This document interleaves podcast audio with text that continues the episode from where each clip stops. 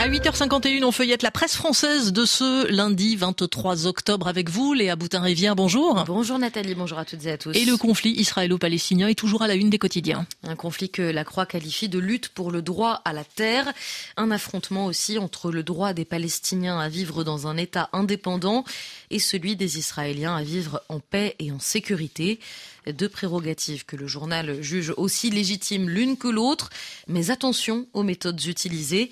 Leurs moyens ne peuvent être ceux du terrorisme. Le soutien doit aller à ceux qui réclament pacifiquement la justice, scène le quotidien catholique, et d'inviter ceux qui, en France, souhaitent apporter leur appui à la cause palestinienne à respecter ce principe, référence aux récentes turbulences qui ont agité la gauche française, dont certaines figures hésitent quant au qualificatif à employer pour le Hamas.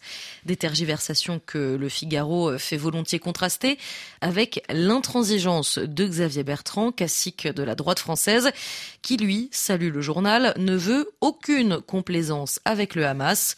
Et si le groupe armé palestinien ne représente pas la population palestinienne euh, en elle-même, Xavier Bertrand saute quand même le pas. D'après lui, rapporte le Figaro toujours, si nous refusons le terrorisme islamique, nous sommes du côté d'Israël. Une vision partagée euh, par le quotidien aux tendances droitières, qui rapporte ainsi qu'à une manifestation en soutien aux Palestiniens hier, certains ne disent pas Allah Akbar, mais le pensent fort. Parallèle aussi expéditif qu'inapproprié entre ces rassemblements et des événements qui hantent la mémoire traumatique nationale. Et d'ailleurs, le Figaro préférerait ouvertement que ces manifestations soient tout simplement interdites, lui qui les considère comme à haut risque. Et cette liberté de manifester, Léa, interroge les quotidiens? Le Monde la défend bec et ongle, même s'il prévient, nul ne peut l'ignorer. En France, où cohabitent les plus nombreuses communautés juives et musulmanes d'Europe, l'importation du conflit israélo-palestinien constituerait un risque majeur. La question d'autoriser ou non les manifestations de soutien à tel ou tel camp n'a donc rien de superficiel, mais il n'empêche, en France comme dans toutes les démocraties, le principe est la liberté de manifestation et il mérite d'être défendu. Fort heureusement, se rassure le quotidien, il reste la justice qui, selon lui, a fait preuve ces dernières semaines d'un sens de la nuance qui tranche avec les déclarations à l'emporte-pièce de Gérald Darmanin. Gérald Darmanin, turbulent ministre de l'Intérieur, qui fait les choux gras de la presse ce lundi. Le véritable ministre de la surenchère pour le monde.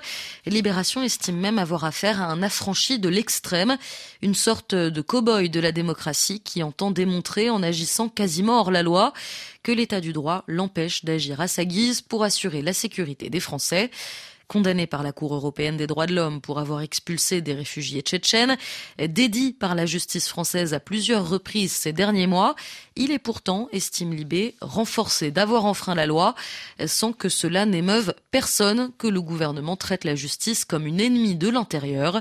Plus sobrement, Le Monde remarque que Gérald Darmanin clive, multiplie les déclarations polémiques et sature l'espace médiatique. De fait, il a, rappelle le journal, de longue date théorisé une stratégie d'occupation de l'espace public, conscient que chacune de ces déclarations éclipse aussitôt les précédentes pour ne laisser subsister qu'une image de fermeté. Et cette agitation a pour lui un mérite, le poser en premier flic de France, intraitable, face à la faiblesse supposée d'Emmanuel Macron dans le secteur régalien. Face aussi, Léa, aux turpitudes d'une gauche embourbée dans ses contradictions. Et déjà mal en point, la gauche se donne elle-même le coup de grâce et le Figaro se frotte les mains. La NUP n'est plus ce qu'elle était, la coalition brinque-ballant ovni politique est même au bord de l'implosion. Voilà le quotidien prêt à lui donner l'extrême onction. Fait rare, c'est pourtant Libération qui signe l'acte de décès.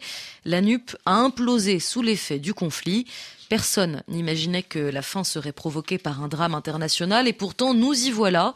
Une lente agonie qui a la fâcheuse conséquence de donner à la gauche tout entière, regrette Libé, l'image confuse d'un camp en proie à des querelles de vocabulaire et des guerres stratégiques. Et pendant ce temps, conclut amèrement le quotidien, les amis de Marine Le Pen jouent coup double. Léa Boutin-Rivière pour la revue de la presse française. Merci à vous.